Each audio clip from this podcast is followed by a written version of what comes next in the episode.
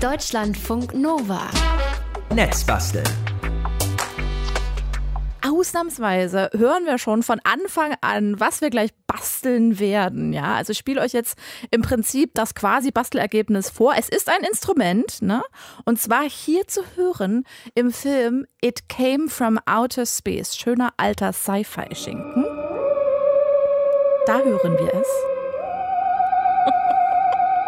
Es ist ein bisschen gruselig. Netzbastel-Ausgabe 126 und am Start ist Moritz Metz in Berlin. Guten Morgen. Guten Morgen, Tina. Moritz, was, was, gruselig. oder? Was, was hören wir denn da? Also das ist natürlich eine ganze Musikkomposition, aber dieses Instrument, das ist ein Theremin. Ah. Und das wurde in Russland erfunden, dieses Instrument, Anfang der 20er Jahre des vorhergegangenen Jahrhunderts. Und du hörst schon, das gilt nicht umsonst als ein Vorläufer der späteren Synthesizer, ist nämlich ein elektronisches Instrument oder elektrisches Instrument. Und gesehen hast du es bestimmt auch schon mal. Man spielt ja das Theremin, indem man es nicht berührt. Deswegen heißt es auch Äthergeige. Es hat zwei Antennen und je näher du deine Hand in die Nähe der einen Antenne führst, desto höher wird der Ton. Und die Entfernung zu der anderen Antenne steuert die Lautstärke. Je näher, desto leiser wird's. Und man dirigiert also so in der Luft herum und es entsteht so ein ganz zauberhaft seltsamer, ätherischer Klang. Okay, das habe ich tatsächlich schon, schon mal gesehen bei Sheldon Cooper aus Big Bang Theory. Der, der spielt das zwischendurch immer zur Beruhigung. Ist richtig schön schräg. Genau. Du hast gesagt, Russland in den 20er, 1920er. Wer hat das denn erfunden? Das war Lou Sergejewitsch Ter Termen, der hat sich dann später Leon Theremin genannt, als er in den USA lebte. Erstmal war er Physikprofessor im heutigen St. Petersburg. Er hat das Theremin vor wirklich genau 100 Jahren dann fertig gehabt und dank eines Auftrittes auf dem allsowjetischen Elektrotechnischen Kongress in Moskau bekam er sogar eine Einladung, das Theremin dann persönlich im Kreml vorzuführen. Dann war auch Lenin davon begeistert und das Instrument verkörperte einfach so die Zukunft. Also es klang mystisch und besonders und war irgendwie elektrisch. Das war was ganz Neues. Und in Russland ging es auch in Produktion, blieb aber ein Nischending. Der äh, Erfinder Thermen ist dann damit auch durch Europa und bis in die USA getourt und 1928 auch in die USA ausgewandert. Er hat in New York so eine Art Science-Fiction-Musikstudio aufgebaut und hat sich dann auch eben Leon Theremin genannt. Aber zehn Jahre später ist er aus ungeklärten Umständen nach Russland zurückgekehrt. Man vermutete eine Entführung. Und dann saß er dort 27 Jahre im Gefängnis im, in Russland, um als Erfinder für den KGB arbeiten zu müssen und zum Beispiel Abhörwanzen zu bauen. Und als er dann freigekommen ist, dann war Mr. Theremin vollkommen vergessen, aber er konnte wieder an alte Erfolge anknüpfen. Was für, was für eine interessante Geschichte. Es klingt eigentlich fast wie so ein Hollywood-Film. Ja, auch schon fast wieder so ein bisschen gruselig. Oder? genau. Aber dieses Instrument ist ja dann doch nicht so ganz in Vergessenheit geraten, ne? Nee, dafür hat dann auch ein junger Amerikaner gesorgt, Robert Moog, der hat bereits in seiner Jugend in den 40er, 50er Jahren als Jugendlicher und totaler Fan echte Theremine nachgebaut und sogar Bausätze mit Thereminen verkauft und versendet. Und ganz später war der dann ganz entscheidend für die Entwicklung der Synthesizer. Die Moog-Synthesizer wurden und sind immer noch ganz weltbekannte Standardgeräte für elektronische Musik und Popmusik. Okay, aber was für, was für Musik wurde denn auf dem Theremin gespielt? Also früher hat man damit meistens klassische Musik gespielt und einfach die Stimme der Geige oder eines Cellos übernommen, weil es ja ein bisschen ähnlich klingt. Es ist ja nicht wie beim Klavier mit festen Tönen, sondern es gibt da so eine gleitende Tonveränderung, das sogenannte Glissando. Und man sagt, dass das Theremin zwar relativ leicht erlernbar ist, also jeder kann da, indem er einfach nur davor steht, ein äh, Geräusch hervorrufen, aber es ist schon sehr schwierig, es auf hohem Niveau zu meistern. Man muss ja immer die Töne genau treffen, aber hat ja keine Bünde wie bei der Gitarre oder Tasten, sondern muss das alles in der Luft machen. Und die Tonabstände sind auch nicht linear logisch, also man muss sich da wirklich dran gewöhnen. Es gab aber auch ein paar Virtuosen und vor allem Virtuosinnen ähm, rund um das Theremin, vor allem Frauen, wie gesagt. Ach echt? Wer war denn das zum Beispiel? Ja. Also eine hieß Lucy Bigelow Rosen und die berühmtere von den beiden, oder es gab noch einige, ne, aber die berühmteste war Clara Rockmore. Die war seit den 30er Jahren so die Großmeisterin im Thereminspielen. Sie hatte eigentlich auch die Entwicklung des Instrumentes mitbestimmt, auch immer wieder mit Leon Theremin zusammengearbeitet und eigentlich war sie vorher Violinen-Wunderkind gewesen in St. Petersburg, hatte aber dann eine Knochenerkrankung und hat sich dann deshalb dem Theremin zugewandt, weil das ja mit weniger Kraft zu spielen war, als immer eine Geige und den Bogen Hm. zu halten. Okay. Sie hat gesagt, you are singing with your fingers zu dem Theremin Theremin und sie hatte auch das absolute Gehör, also sie konnte Töne immer treffen und wurde dann weltbekannt, auch wegen so vielleicht so sakralen, mystischen Auftritten rund um dieses neue Wunderinstrument. Auch da hat sie dann vorwiegend klassische Musik gespielt oder nur klassische Musik und als sie dann mal gefragt wurde, ob sie so Film-Soundeffekte spielen möchte, hat sie dann abgelehnt. Nun haben wir es ja aber gerade gehört in Filmmusik, also ich vermute mal, dass sich dafür jemand anderes gefunden hat. Genau, das war Samuel Hoffmann, der war eigentlich Arzt, aber auch Hobbymusiker und der besaß eben ein Theremin und stand auf einer Liste von der Künstlergewerkschaft. Und darüber kam er dann dazu, dass er äh, das Theremin für so Gruseleffektaufnahmen in einem Film äh, einsetzen durfte, für die Filmmusik. Der Film hieß Ich kämpfe um dich und der war von Alfred Hitchcock und hat dann sogar den Oscar gewonnen. Und daraufhin war dann das Theremin etabliert. Ne? Und dann spielte er ziemlich viele Soundtracks in, von vielen so 50er, 60er Jahre Science-Fiction-Filmen immer wieder das Theremin gespielt. Er hat dann sogar auch ein Album aufgenommen, Music Out of the Moon. Und das war eins der beiden Alben, die dann Neil Armstrong beim Flug der Apollo 11 zum Mond mitgenommen hat, vor genau 50 Jahren. Das war astreiner Exotica Space Age Pop. Also nicht nur ein kleiner Schritt für Neil Armstrong und ein großer für die Menschheit, sondern auch für das Theremin. Ist das dann danach irgendwie cool geworden? Ja, also in den 70ern haben es dann die Beach Boys oder Led Zeppelin benutzt, später Tom Waits, Jean-Michel Jarre, ähm, seit den 90ern dann so Bands wie Pixies, Portishead, The White Stripes oder Placebo und du hast es ja schon gesagt, in der Folge von Big Bang Theory oder in mehreren wird auch die Titelmelodie von Star Trek nachgespielt oder überhaupt Theremin gespielt, wobei man sagen muss, im originalen Star Trek ist es gar kein Theremin, sondern es ist eine Sängerin und eine Geige, aber klingt ähnlich. Was mhm. ist denn das jetzt für ein Theremin, das wir heute bauen? Auch so ein ursprüngliches oder gab es da neue Entwicklungen oder wie ist das? Also früher waren das echt relativ große Kisten, da hat man den Klang vollkommen analog hergestellt mit sogenannten Röhren und so weiter. Später war das dann auch ein bisschen kleiner mit Hilfe von Transistoren. Man kann sich also auch äh, einfach ein komplett analoges Theremin selbst löten nach Bauanleitungen aus dem Netz in relativ klein, aber es geht auch digital. Und das okay. Theremin, das wir heute testen, das heißt Open Theremin und das ist eine Entwicklung des Schweizer Tüftlers Urs Gaudenz. Der hat das äh, vor ein paar Jahren, 2015, hat er die erste Version entwickelt. Mittlerweile ist er bei Version 3 und er sagt, er hat über 2500 Bausätze davon verschickt weltweit. Das heißt, äh, im Prinzip die Hardware ist Open Source, aber man kann sie auch kaufen. Genau, also alle Schaltpläne dafür und die Software sind kostenlos zu haben, wenn man alles selbst bauen will und irgendwo anders herstellen lassen möchte. Und Urs Gaudenz ist da sehr konsequent open, ähm, der öffnet wirklich alles, aber man kann sich eben auch für 74 Euro ohne Antennen und für 89 Euro mit Antennen so einen Bausatz ähm, bestellen, den er dann wirklich auch in Handarbeit zum Teil hergestellt hat. Und da muss man nicht mehr viel löten, um losspielen zu können. Da braucht es nur noch so einen Arduino Uno Minicomputer, den gibt's als Nachbau für 8 Euro und sonst kostet er vielleicht 20 Euro hatten wir schon relativ oft im Netz basteln. Und den steckt man dann auf die Thereminplatine drauf. Das sind also zwei Platinen, die sich dann miteinander verbinden. Die Thereminplatine ist das sogenannte Shield, was da drauf gesteckt wird. Und dann kann man sich auch noch, wenn man möchte, ums Gehäuse kümmern. Da gibt's alles von 3D-Druck und Lasercut-Vorlagen bis hin zu sehr vielen inspirierenden Bildern von Gehäusen, die die Community für das äh, Open Theremin gebaut hat, aus Holz und aus Aluminium und was nicht alles. Also da gibt's ganz schöne Sachen bis hin zu Kirschholz. Okay, ein feines Kirschholz. Und so ein Theremin hast du jetzt im Prinzip auch.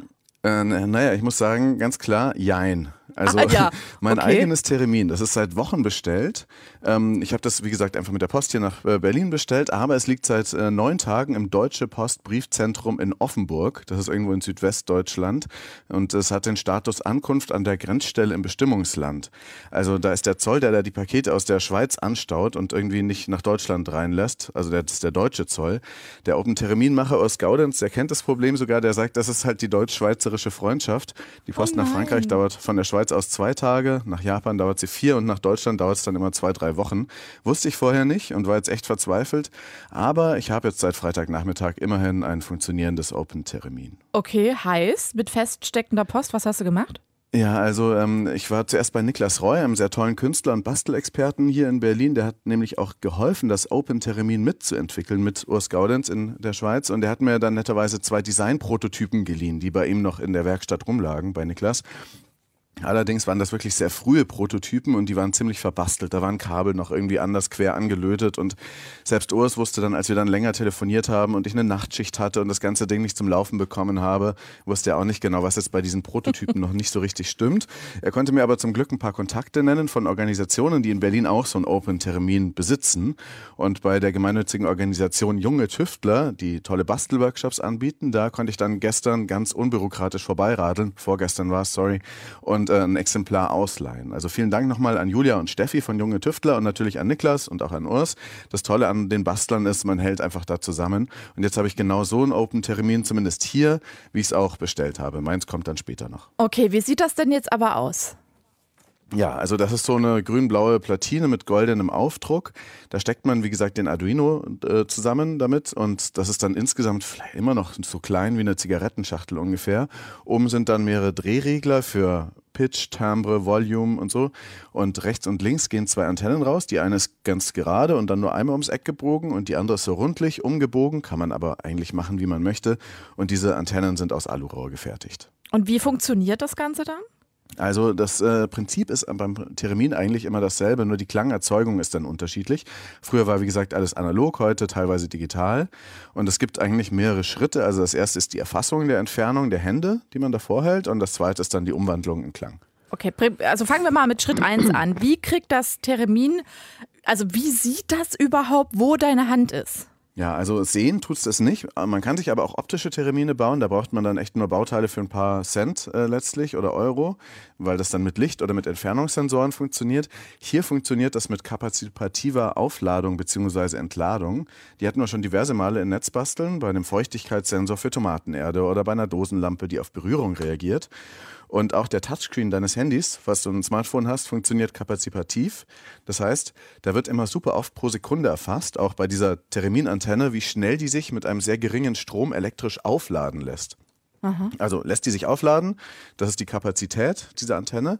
Und diese Kapazität hängt von der Umgebung des Raumes ab, von der Feuchte, der Erde, wenn es ein Tomatenfeuchtigkeitssensor äh, ist, oder von deiner Hand äh, oder ob irgendein anderes Körperteil in der Nähe dieser Antenne ist, dann lässt sie sich nämlich anders aufladen. Ähm, hängt aber auch von der Erdung ab und wie gut das mit dem Boden oder mit der Steckdosenerdung verbunden ist. Und deswegen sollte man auch ein Termin immer erden.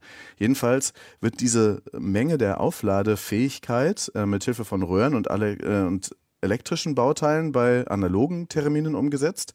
Und bei digitalen Terminen sind diese Bauteile dann eben ein bisschen weiter ausgereift. Und die geben mir dann die Information, hey, da ist ja gerade was in der Nähe der Antenne, was die Kapazität der Antenne verändert also wie gut sich aufladen lässt, weiter an den sogenannten Oszillator und dann kommen wir in die Abteilung Klangerzeugung. Okay, also so checkt das Theremin quasi, wo ich hingreife äh, und wie funktioniert ja, das dann. merkt einfach, wie ist da was in der Nähe. Ich könnte da auch eine Banane oder einen Apfel in die genau. Nähe halten, der würde sich auch irgendwie aufladen lassen. Und wie, und wie funktioniert dann aber der Klang, also der, dass der Ton am Ende rauskommt? Genau, die zweite Abteilung, dafür muss ich kurz grundsätzlich werden, weil okay. wenn du was hörst, ist ja ist das ja Schall, ne? Und Schall besteht ja aus Schwingungen Schwingungen, das sind also Schallwellen, die durch die Luft äh, gehen. Und wenn du jetzt zum Beispiel in die Hände klatscht, dann verdichtet sich die Luft zwischen deinen Händen, der Luftdruck äh, zwischen den Händen wird größer und die Luft ist aber elastisch und deshalb dehnt sie sich auch gleich wieder aus, also wie so ein Trampolin nachfedert und dich dann wieder in die Luft schleudert, ähm, wird eben die Luft dann neben der Luft, die du zusammengeklatscht hast, auch zusammengedrückt und die dehnt sich dann wieder aus und so weiter. Es gibt dann einfach so Wellen, die um das Handklatschen in die Luft gehen.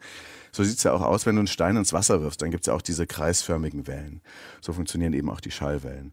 Und äh, auch wenn man uns jetzt gerade im Radio hört, dann ist es letztlich auch nicht anderes. Es sind halt Mikrofone dazwischen und lauter Technik, die die Druckwellen aufnimmt und dann ein Lautsprecher, der sie ganz woanders auf der Welt oder zumindest in Deutschland wieder wiedergibt. Äh, ja, vielen Dank fürs grundsätzlich werden. Was hat das genau, jetzt mit dem Theremin bitte? zu tun? Physikgrundkurs Teil 1. Vielen Dank, ja. genau. Also das Theremin hat ja auch eine elektrische oder elektronische Synthese von diesen Schallwellen. Das gilt ja auch als Vorfahr der Synthesizer. Und die äh, Synthesizer erzeugen diese nötigen Klänge einfach elektrisch. Also früher war das mit Röhren, heute mit Transistoren. Und die machen dann einfach solche Wellen. Und je schneller diese Wellen sind, also je kürzer die Abstände zwischen deren Berg und Tal sind, desto höher ist ein Ton, der dann elektrisch generiert wird meistens eine Sinuswelle. Und je nach Form der Wellen, ob sie dann eher rund, das sind die Sinuswellen, oder eckig oder spitz sind oder Sägezahn, wird der Sound dieses Klanges dann eben anders. Aber auch das nur in Klammern, weil das, aber jedenfalls macht das Theremin genau das. Es erzeugt Wellen, die elektrisch oder äh, elektronisch eben erzeugt werden. Okay, aber wie genau? Also da gibt es Bauteile, die heißen Oszillatoren und die können so eine analoge äh, Schwingung erzeugen, so eine Wii, Wii, Wii, Wii, sozusagen, aber ganz, ganz schnell. Und das machen die entweder aus analogen Steuersignalen, wie wenn eine bestimmte Spannung anliegt, 2 Volt oder sowas, dann gibt er eine andere Frequenz weiter, als wie wenn 4 Volt anliegen.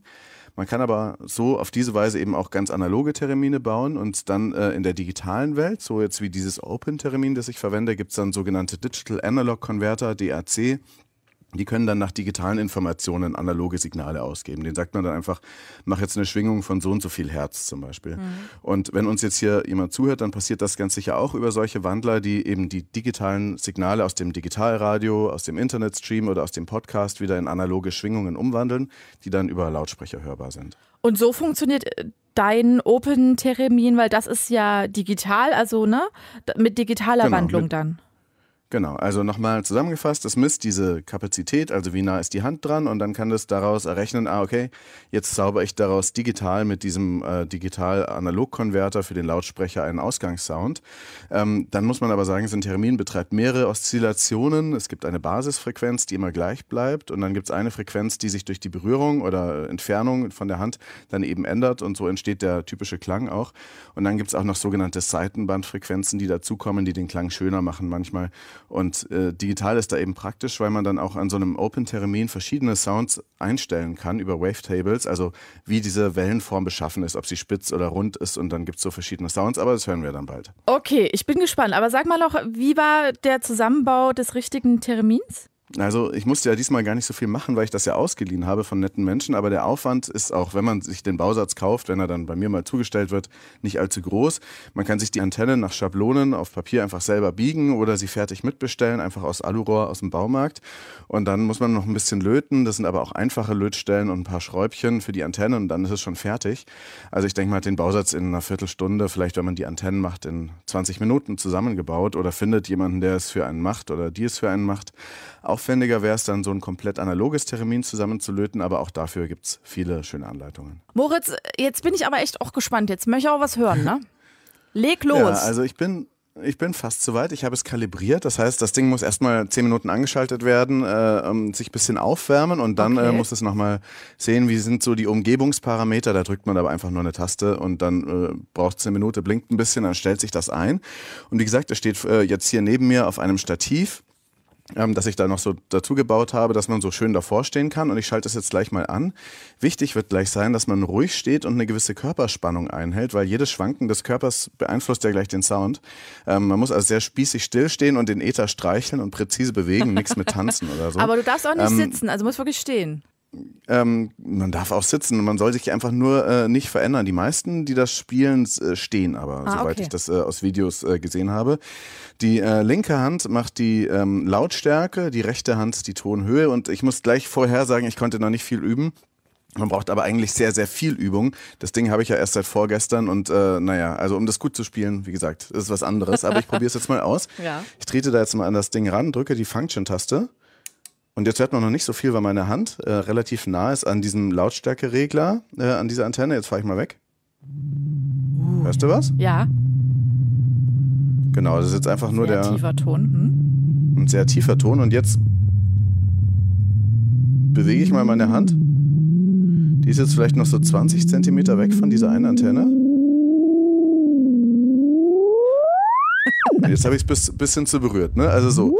Das ist hier so ein Spektrum von einer Handspanne oder so, wenn man die Zeigefinger und Daumen ausstreckt. Innerhalb dieses Spektrums, so ist es gerade eingestellt, verändern sich dann die Töne. Jetzt können wir gleich so eine Gruselsendung machen damit. Aber äh, so viel mehr, also ich kann mal versuchen, eine Melodie zu spielen ja, und bitte, du rätst sie. Bitte. Hast Star Trek ist es auf jeden Fall nicht. Kann okay. ich nicht. Okay, probiert? also los. Ja? Jetzt habe ich die Hand an die linke Seite gelegt, dass es mal kurz still ist. Und jetzt.